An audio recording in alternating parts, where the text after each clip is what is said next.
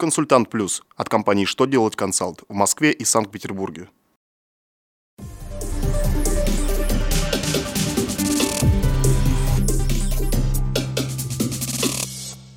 Добрый день! Для вас работает служба информации телеканала «Что делать ТВ» в студии Ольга Тихонова.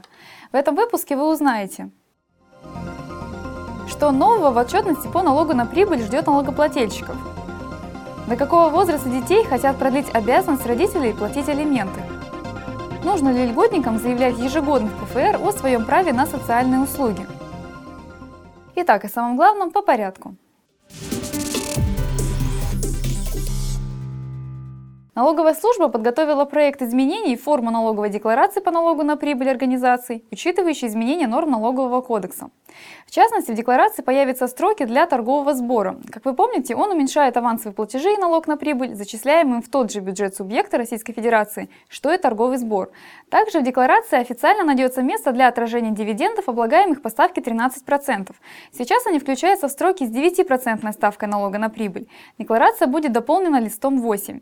Его будут заполнять налогоплательщики, совершающие симметричные корректировки по контролируемым сделкам. Вносятся поправки и в порядок заполнения декларации.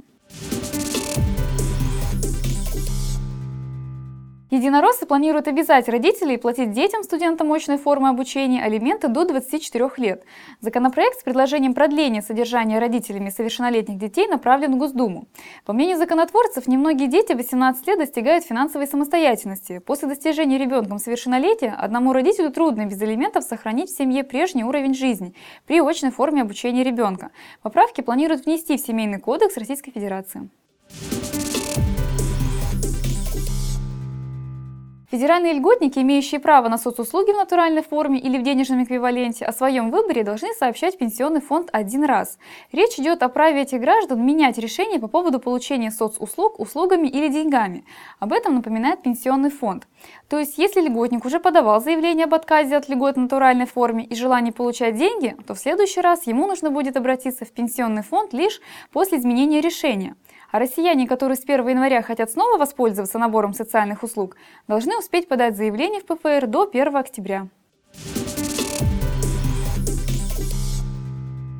На этом у меня вся информация. Благодарю вас за внимание и до новых встреч!